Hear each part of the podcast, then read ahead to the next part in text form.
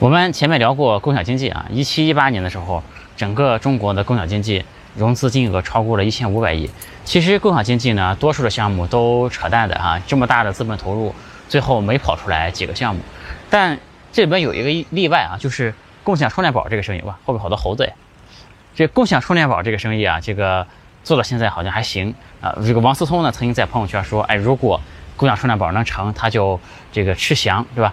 这个其实吃翔这个事儿，不知道为什么最近几年这个名人打赌，这个吃翔好像成了一个风气啊，不知道怎么回事就都和翔刚上了。这些名人打赌吃翔之后呢，有人赌输了嘛，就有人真的吃了儿子的翔，对吧？这个我觉得还是挺牛逼的。这个有的人呢就吃了翔形状的巧克力啊，这个呢也算是有所交代吧。但这个王思聪呢就好像哎，据说是默默的把这个立帖为证的这个朋友圈给删除了，对吧？这是不是也侧面说明了？共享充电宝这个这个生意做的还不错，对吧？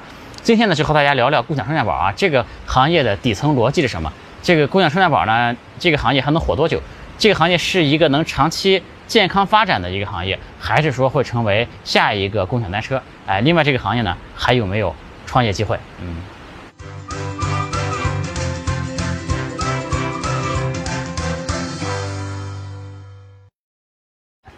有趣的灵魂聊科技人文，我是李自然。今天顶着一个巨大的太阳录这个视频啊，刚录了一两分钟，我都感觉快晒伤了啊。这个虽然我们前面聊了一期大众话题，涨幅很快，但还是改变不了本性啊。所以这次又选了一个特别小众的话题，和大家聊聊商业啊。我们就不说自己硬核了，因为硬核这个词现在也快被用烂了，对吧？首先就介绍一下共享充电宝是怎么回事啊？其实这个生意很简单，它就是把这个充电宝摆到饭店、摆到商场以及摆到一些娱乐场所。这个用户的手机没电了呢，就可以去租一个充电宝，哎，给手机充电。说白了就是一个简单的租赁生意。那可能就有人说，明明是租赁，对吧？他为什么把它叫共享充电宝呢？呃，确实是租赁，对吧？但我前面不说过一个梗嘛，就网吧你也可以说它是共享电脑，对吧？因为这个行业呢，其实是有一些约定俗成的说法的，就是行业黑话。比如说我前面呢出过一期视频讲在线教育这个事儿，这个底下评论就有人说，哎，你好像没聊到这个，比方说大学的公开课等等模式都没聊到，对吧？其实我们圈内人在说在线教育的时候呢，往往就是指的类似 VIPK 的这种模式，这个才叫在线教育。比如说知识付费这个行业，对吧？你说它算在线教育吗？如果你从这个字面上理解，它肯定算，对吧？但其实业内人士呢，按照业内人士的分类，它就不算。呃，在业内人士看来呢，这个知识付费和在线教育就是两个完全不同的赛道了，对吧？所以说业内人士有一套自己的分类方法。在这些标准下呢，其实一些真正的共享经济以及某些租赁模式就都算共享经济了。但这个这个业内的这个分类方式呢，并不是完全没道理，因为他们还是有很多共同的特点的。比如说，他们共同特点就是强资本驱动啊，要有很多钱才能干这个事儿。另外呢，就是要有强线下能力，哎，往往要做地推嘛，要推广这个广撒网去布这个网点。再有呢，就是有这个强规模效应啊，一般像这种。说是共享经济这个行业，你要达到在市场中一下子要达到很大的规模，你才能在这个市场中占据这个优势的地位，对吧？嗯，共享充电宝呢，其实最早从一三年年底就有人开始做了。刚开始做的时候呢，其实这个风口啊还没起来，这个几个创始人呢就比较苦逼嘛，就自己掏腰包把钱投进去，可以说是苦苦支撑了。然后呢，到了一六年底、一七年的时候，这个风口就来了。这里呢就有两个投资人，就是王刚和朱啸虎，这两个人就是著名的搅，就搅乱，就是搅局大神吧，是吧？我们前面讲滴滴的时候也提到过这两个人，这两个人就投了小店这家，也是很有名的做共享充电宝的公司。再到后面呢，很多知名的这个 VC 资本都进来了，包括这个远景啊，包括红杉啊、高融啊、腾讯啊，这个顺为，顺为背后就小米嘛，他们就都纷纷出手了。当时其实很多 VC 和创业者都是看不准这个行业的，其实很多很有名的人都做出了完全相反的预测。呃，这个聚美优品的老板不是陈欧嘛？他这个老业务做的不大行呢，就跳进来干这个事儿，并购了接电嘛。当时其实也是各种冷言冷语，包括王思聪对吧？也说他这个事儿肯定成不了。这个但现在看来呢，人家做的还是不错的，是吧？因为聚美优品新的财报还没出，你要看去年的财报呢，这共享充电宝这个事儿的营收就已经八九个亿了，哎，而且这个盈利状况呢也是不错的。这个当时王思聪也好，很多 VC 也好，很多创业者都是觉得这个共享充电宝这个事儿啊，最终也是会一地鸡毛了。但其实这充分说明了这个商业的复杂性，对吧？就是你说充电宝这个事儿，这个商业模式足够简单吧？就五个字就能说清楚，对吧？租赁充电宝，对吧？就这五个字就就能说清楚了。但就这么简单的一个商业模式，就是这个商界里面最牛逼的一群人也看不清楚，对吧？很多人都得出了完全相反的这个预测。这个和别的行业一样，当时共享充电宝创业也是上百家创业企业就在一起厮杀嘛，也是拼融资。这个行业也是有一段时间很疯狂啊，就号称是四十天几家头部企业就融了十二个亿，对吧？呃，也就不给大家念这个投资的这个投资人的资本名单了嘛。那现在共享充电宝行业领军的呢，总之来说就是街电、小电、来电啊，这三家企业呢都带一个电子，还有另外呢加上一个怪兽充电。所以说业内人呢把这几家最头部的企业就合并称为三电一售啊。我们这个视频其实可以讲得更激动人心一些，比如如果是按这个流行套路讲的话，就天眼查搞一搞，对吧？看看这个股权结构，哎，列一列哪个资本投了几个亿，哪家又反手又投了几个亿啊，争夺了几个点的股份，然后从王刚、朱啸虎，对吧？这个论战主流的 VC 圈，再讲到什么陈欧的逆袭，哎，紫米、安克尔、小米在背后这些东西，对吧？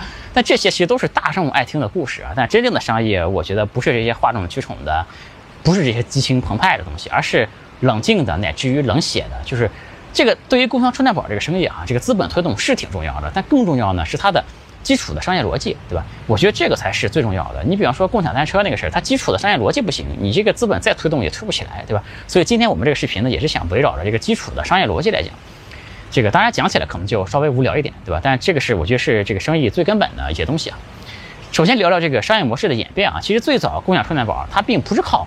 租赁充电宝赚钱的，对吧？因为当时大家都搞补贴嘛，这个用户经常就能零元租到充电宝嘛，这个所以共享充电宝靠租赁赚不到钱，大家就在这个商业模式上做了很多的探索，比如说靠卖充电宝，因为很多人借了，他没能按时的归还嘛，这个早期共享充电宝这个点位也不多，其实不能很方便的归还，对吧？你借了，如果这个人借了之后去了另一个地方，他就可能还不了了。那还不了呢，这共享充电宝这边就不停的在扣费，扣到一定程度啊，这个充电宝就卖给用户了。哎，再比如说呢，这个还有靠卖充电线赚钱的，因为你租的充电宝，当时的充电宝设计它不像现在的这么好，这个充电接口啊，不是很多种规格嘛，大家可能对不上号，哎，就不能插入嘛。那这个时候呢，用户就要买线。那有些用户呢，他需要买线，就觉得他自己买一根，自己长期也能用，他不会亏嘛，所以说就确实也有用户买。但这个长期来看肯定不是一个健康的模式啊！这个因为，这个怎么说呢？这个共享充电宝，这个肯定是靠一个复购率的一个生意，因为你这个设备都投上了嘛，你肯定不可能这个是个靠用户一两次的这个冲动消费的，对吧？肯定是一个要复购率的一个生意。如果你希望用户经常用你的充电宝，那你肯定不可能让用户每次用都买根线呀，对吧？这个所以说这个商业模式呢，其实也是经不住推销的啊。就再有呢，就是玩压这个押金池的，因为共享充电宝早期啊都是收押金的。嗯，这个事儿就和共享单车一样嘛，而且这个押金呢，不是说用户用完马上就能退的。这个当然按道理啊，这用户交押金，你充电宝归还，你就可以退给他押金了，对吧？但这商家很鸡贼啊，就是你不申请退款，押金就一直存在里面呀。这个而且用户申请退款呢，他也不是马上就退，你还要等几天，对吧？他客服要处理才能退。哎，这个模式其实就和当时的共享单车是一样的。而且这样的很多用户嫌麻烦，也就不退这个押金呢。因为如果你退了，你下次万一再用，你还要再交，就很麻烦。所以这样这个商家这边就有一个大的押金池嘛，这个是这个这个这个，他就可以用这个押金池，哎，这个赚利息搞理财。但这个模式呢也不健康，对吧？因为你万一玩脱了，就和 ofo 一样了，对吧？这个 这个后果就会很严重，对吧？另外，其实当时还有一些黑产的模式，哎，当时其实还有小有名气的人找我聊过这个事儿。这个想让我也参与一下，当然我也没参与啊。这个因为充电口啊，这个手机的充电口就是数据口嘛。当时很多的这个安卓手机，你一插上它这个充电宝啊，这个数据啊、通讯录，甚至你的账号密码呀，就都被读走了。嗯，而且呢，甚至有些充电宝呢，它还会往这个手机里面再植入一个木马，这个就很夸张。利用这些东西呢，再通过黑产来进行变现了，这个路子就非常非常野。当然也是有人在里面赚到钱的，对吧？但我觉得这个东西肯定是肯定是不行的，对吧？而且也上不了台面了，这肯定不可能靠这个东西做出一家不错的企业来，这肯定不可能，对吧？所以说这个商业的复杂性啊就是这样，对吧？因为我们这次也是和大家强调了几次这个商业的复杂性。你像共享充电宝这么简单一个生意，不但很多人看不透，而且怎么赚钱大家也不知道。各家公司都在这个商业模式上做出了各种各样的探索。最后呢，其实还是回归到这个生意的本质，就是收这个租金费用，对吧？就是收租金的这个模式，才把这个商业模式跑通了。当然，现在也有些别的收入来源，比如说靠这个广告收入，这共享充电宝上有广告。另外，你如果是那个大机柜呢，这个大机柜上不有一显示屏嘛？这显示屏上也可以放广告，但还是以租金为主。这有人就说，你说半天这个商业模式绕了很多弯路，对吧？但这不是废话嘛？因为租赁充电宝难道不靠租赁赚钱吗？但这个事也没这么简单。就比如说中前期的时候啊，因为这个资本推动疯狂扩张嘛，这个大家都在补贴用户抢市场，所以大家都不收钱。如果同行不收钱，这个你是不可能能收得上来的，对吧？这后来不是资本稳态了嘛？这个资本稳态这个词大家应该都知道了，对吧？这个各个充电宝企业就，而且他们布局的点已经很多了嘛。这时候呢，大家就心照不宣的涨一涨价，对吧？本来不收钱的，现在开始收了；本来收一收一块钱的，现在改收两块钱了。甚至呢，有的地方比两块钱还要贵很多，对吧？这时候呢，就没人再搞价格战、搞补贴这一套了，就是因为这个稳态的这么一个大的市场环境，对吧？客观环境变化了，哎，这样收租金才有希望，对吧？另外呢，就是说还有很多别的条件，比如说前期共享充电宝不都得交押金嘛？就很多用户就不想交押金，他不想交押金就宁肯不用，对吧？我宁肯不用也不想交这个押金，很多这种人。那后来呢，支付宝、微信基于各种信用的这个租赁机制就起来了，然后大家就看这个芝麻信用多少分就免押金了。比如说芝麻信用满六百五十分就能免押金了。后来呢，这个分数还一降再降，从六百五降到六百，又降到五百五，对吧？这样对于多数用户来说，就都不用交押金了，这个门槛一下就降下来了。这样呢，这个租共享充电宝的用户就真正的变多了。就如果你的用户太少的话，你想想这个商业模式，这用户太少，你就只能打用户本金的主意，就是打用户押金的这个主意嘛。你只有当用户真正变多了，你才能真正的靠租赁开始赚钱了，对吧？这个另外呢，就是共享单车这种模式，它也是积极的培育了市场嘛，让大家有了这个扫扫码就能拿走一个设备的这种习惯，对吧？这个外部这些因素都是不可忽略的，对吧？再加上共享充电宝这些企业布了这么多点儿，这个设备越投越多，逐渐这个用户的行为就培养起来了，对吧？这也是为什么这么简单一个生意，很多大咖都预测不准，因为它确实是有很多外部的这个这个变量在里面的，对吧？所以说确实不是这么简单一个事儿哈。然后讲讲这个共享充电宝为什么能够存活下来，因为共享经济凉了很多，对吧？我们前面也说过，这共享单车、共享办公这个都凉了，对吧？为什么共享充电宝可以活？这个逻辑是什么？这个呢，主要是我是想从成本方面说。第一呢，它是个硬件的成本，一个共享充电宝，它这个成本啊不到三十块钱，对吧？用户租一次就好几块嘛，对吧？一个单车，我们换过来说单车，对吧？一个单车的成本呢超过三百，用户租一下呢也是花几块钱，所以说用户花费可能差不了那么多，但成本呢就超出十倍了，对吧？当然你说共享充电宝还需要这个机柜嘛，但其实机柜也不贵，对吧？一个便宜点的机柜就几百块的成本。这个不到一千块，里面就能放六个充电宝了，对吧？第二个呢，就是这个维护的成本，哎，就是这个，比如说共享单车，这个车它停在外面就风吹日晒，而且加上各种暴力的堆放，各种暴力的使用，毁损很多，维护的成本呢，其实特别的高的，去维护、去修这些车，对吧？去这个成本真的高的不可想象啊！这充电宝呢，其实毁损就非常非常的少了，就几乎不需要维护，相对于共享单车来说，几乎不需要维护。嗯，再有就是这些租赁啊都存在一个调配的问题，就是这个人流嘛，人流这个事儿，它不是因为人流不是平均分布的，往往用户呢他就是从喜欢从 A 点到 B 点，就是从 A 到 B 的人多，对吧？从 B 到 A 的人少，这个很常见，这样就会导致 A 点的这个设备就越来越少，越来越少，B 点呢就越来越多，越来越多，对吧？共享单车如果解决这个问题呢，就需要。呃，配一个大型的车辆，类似像卡车这样的，对吧？这个这个起码是一个相对比较大的一个车，然后还要配几个人才能完成一次这个共享单车的这个搬运调度。哎，这共享充电宝呢就简单多了，因为它调度呢首先没这么频繁，第二个呢就是如果真需要调度呢，就一个人一辆电驴儿，哎，一个背包就把这个事儿啊就给办了。那第三个呢就是入场的成本。因为共享单车啊，它是需要饱和式投放的，你不可能一个城市只投放一辆单车、十辆单车，对吧？那你投了和不投没任何区别，哪怕一投投一百辆，那也是石沉大海，对吧？一个水漂都没有。这个事儿就这个你要投放呢，就得把这个城市一个主要的区域都给覆盖掉，对吧？但共享充电宝这个事儿呢，哪怕你只投一个店，就在一个店投一个机柜，那这个店的客人手机没电了，他该用他也得用啊，对吧？这个事实上呢，在这个共享共享充电宝之前啊，就有很多商家自发的给用户提供充电服务，给用户提供充电线的也有，对吧？给用户提供充电宝的也有。这个当然，共享充电宝这个也是有规规模效应的啊。如果你能铺遍全城的话，肯定是有规模效应的。如果比如说现在在中国的比较大的城市，你完全可以放心不带任何充电宝，手机没电你就敢出门了，对吧？如果你没铺遍全城呢，这个用户。哎，有些用户还是不敢不带充电宝就出门的。但是就是在有共享充电宝的这些店家，这些这个客人总是用手有手机没电的，没带充电宝的，对吧？他就会用了。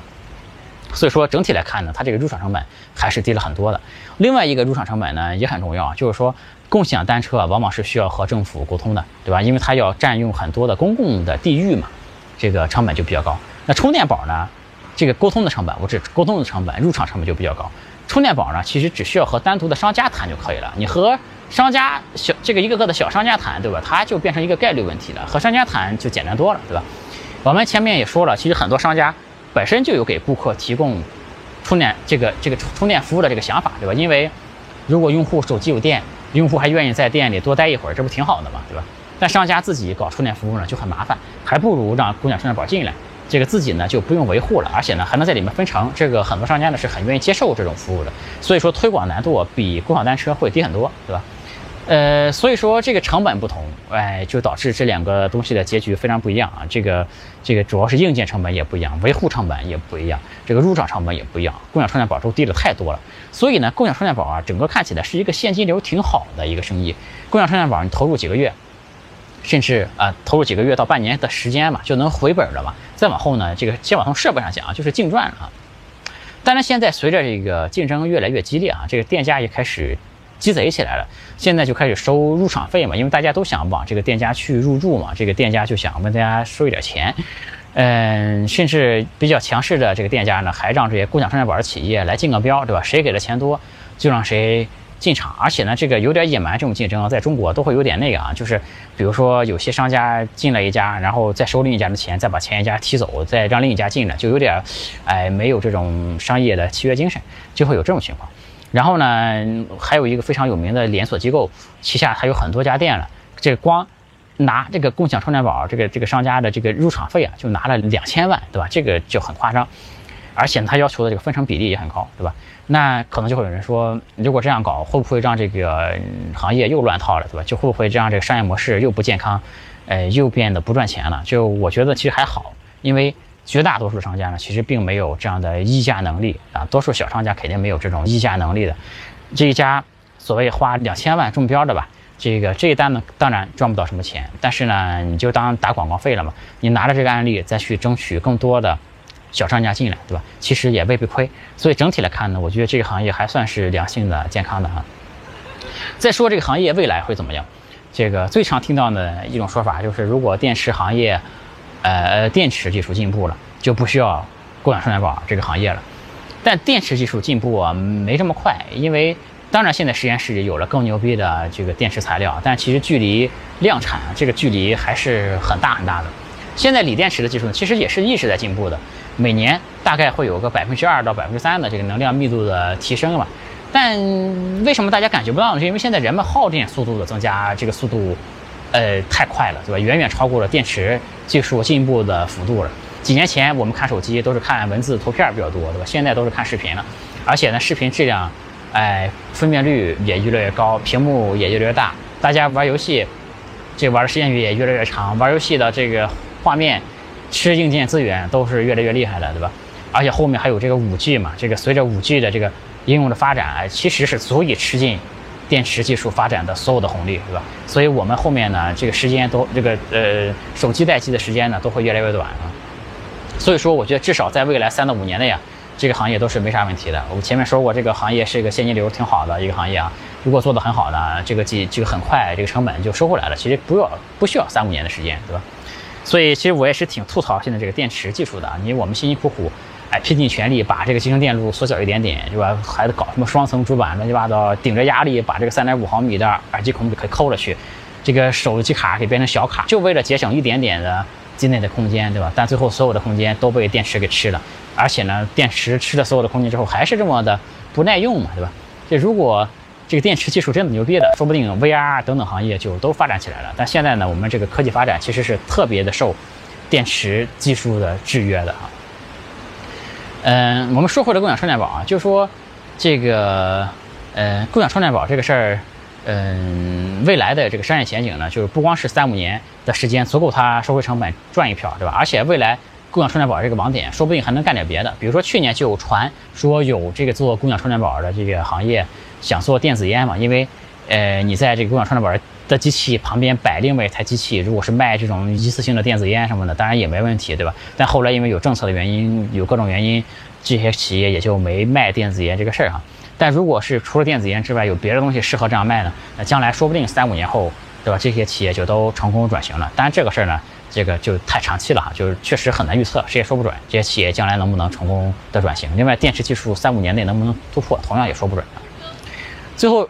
再说一下这个共享充电宝这个行业还有没有创业的机会啊？这个首先我想说的是，这个下沉市场其实还是挺大的。这个如果现在呢，如果你想独立创建一个共享充电宝的品牌，其实不是什么难事儿，因为这个，嗯，现在已经有了专业卖水的公司，就是整套的解决方案，它帮你搞定所有的硬件、软件，哎，APP 所有的都弄好，也就是十万块钱左右吧，你就可以拥有一个自己的的品牌了，嗯。但是这个事儿就是，这个如果你没有独门绝技的话呢，你想干倒这个三电一兽啊，确实也是挺困难的啊。嗯，再有就是这个还有一种选择，就你可以成为这个三电一兽的代理嘛。但你做代理的话呢，就是其实投入也不小啊，这个也是重投入的一个事儿，而且呢也挺辛苦的，而且呢，哎，这个事儿就。就就就影响到别人的商业利益啊，就不说了。就是做代理，当然也是有可能能赚钱的，但整体来说也是比较累的哈。呃，而且呢，这个事儿，共享充电宝在国内创业还面临一些潜在的竞争对手，对吧？比如说像美团这样的企业，如果将来美团有一天要干这个事儿，那这个行业就要出现这个地震了，对吧？当然，美团以前干过啊，后来撤了，但是又传言说他又要干，但这个情况我也没再深入的去了解去问啊。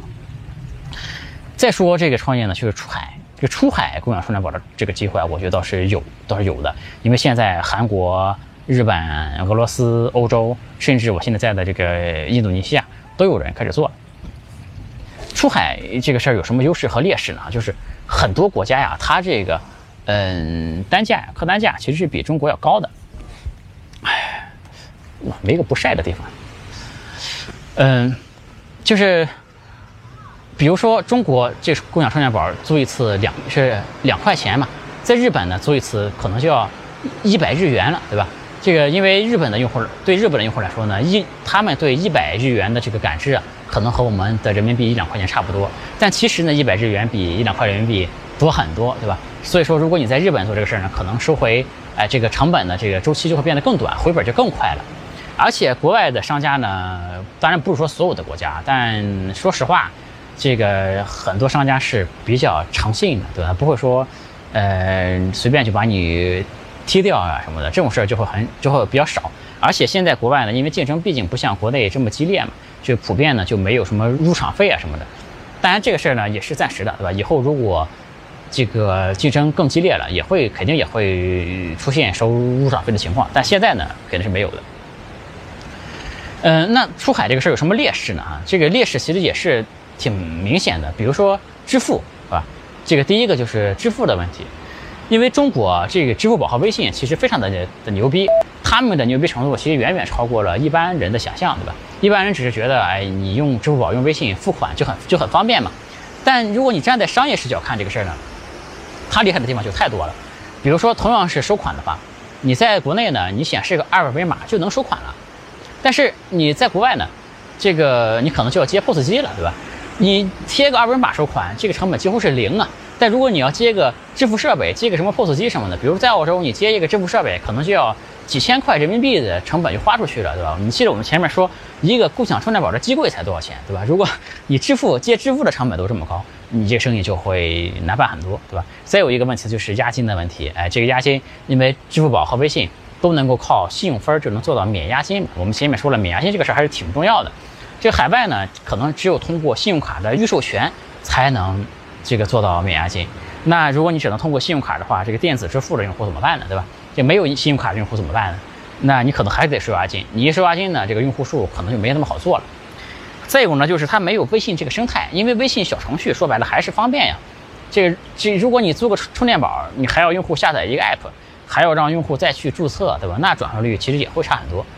而且呢，再有就是用户需要培训嘛，因为他们没经历过中国共享单车的这些洗礼，对吧？这个并不适应这些花钱租设备的这个模式，哎，而且不光是用户了，包括 VC 甚至都是需要培训的，因为这些项目出海其实融资的话也不会那么也不会那么那么的容易，因为你和国外的 VC 去聊，那些 VC 问的问题，他没受过教育嘛，这个就会不是说 VC 没受过教育啊，就是说他没受过市场的这种经验，对吧？就是说这个中国 VC 很多年前可能才会问的问题，他们还会问，比如说。中国 VC 很多年前，当时大家不都质疑共享充电宝这个行业嘛？大家就问你这个商业模式，这是不是个伪需求啊？因为你带一个充电宝不就解决了吗？人家干嘛租你这个，对吧？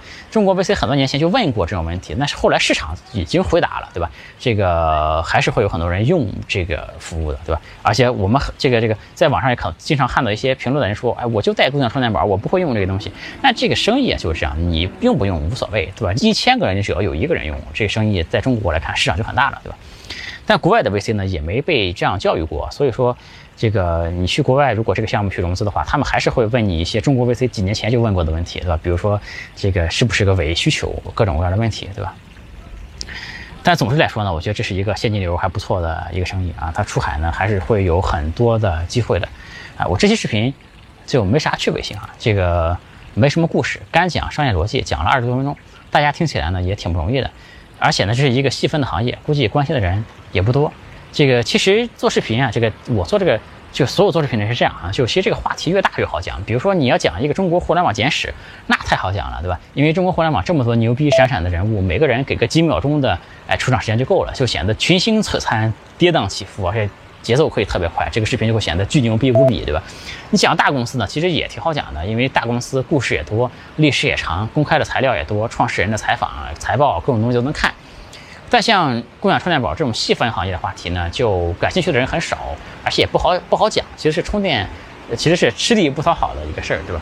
但还是那句话，我这视频就是为了那百分之一的人做的，对吧？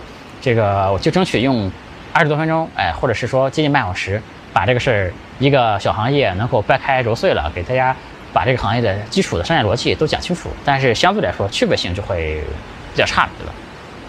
前面在 B 站更新了一期闲聊嘛，就涨了很多粉丝，这个这些粉丝进来之后还是要洗一洗，对吧？得让新人得让新人知道我们这个频道是聊什么的啊。这个其实前面也是本来的计划呢，是春节和国庆都不更新嘛，但这个前面也没忍住更新了两个小视频嘛。这有朋友说我前面更新那两个小视频，背景不太合适，对吧？因为你号召大家工作，你是在一个度假的背景啊，这个应该在办公室里面录。其实老粉都知道，我是一个活的挺真实的一个人。其实我春节都一直在工作的，春节都在值班的，家都没回，对吧？现在大家都大家都休息完了，我休息几天怎么了，对吧？再说我现在还是有一半时间在工作的，而且很快又要滚回国去工作了啊。这个当然你可以找个商务的背景去录前面那两期，但是咱也不愿意装那一下。而且我当时也想，这个有冲突挺好玩的。这个哎，放着假让大家去办公。前面评论也有朋友说，这个老板南亚泳池嫩模，对吧？这个员工在家远程干活啊，我觉得调侃一下挺有意思的，对吧？虽然前面更新两个短的，但我们后面照常更新嘛。这个短视频可能还会有，但是还是以长视频为主。这个呢，就请大家就放心好了，还是争取能够。讲深度一点，因为太短了，有些话题可以，对吧？但是像这种这个正经的商业分析就确实比较难啊。游戏的灵魂聊科技人文，我是李自然。今天共享充电宝就和大家讲到这里，我们下次再见吧，拜拜。欢迎加我的个人微信，我的微信号是李自然八九九，全拼的李自然，数字八九九，李自然八九九。我们有一个社群，大家一起来讨论商业、科技、互联网。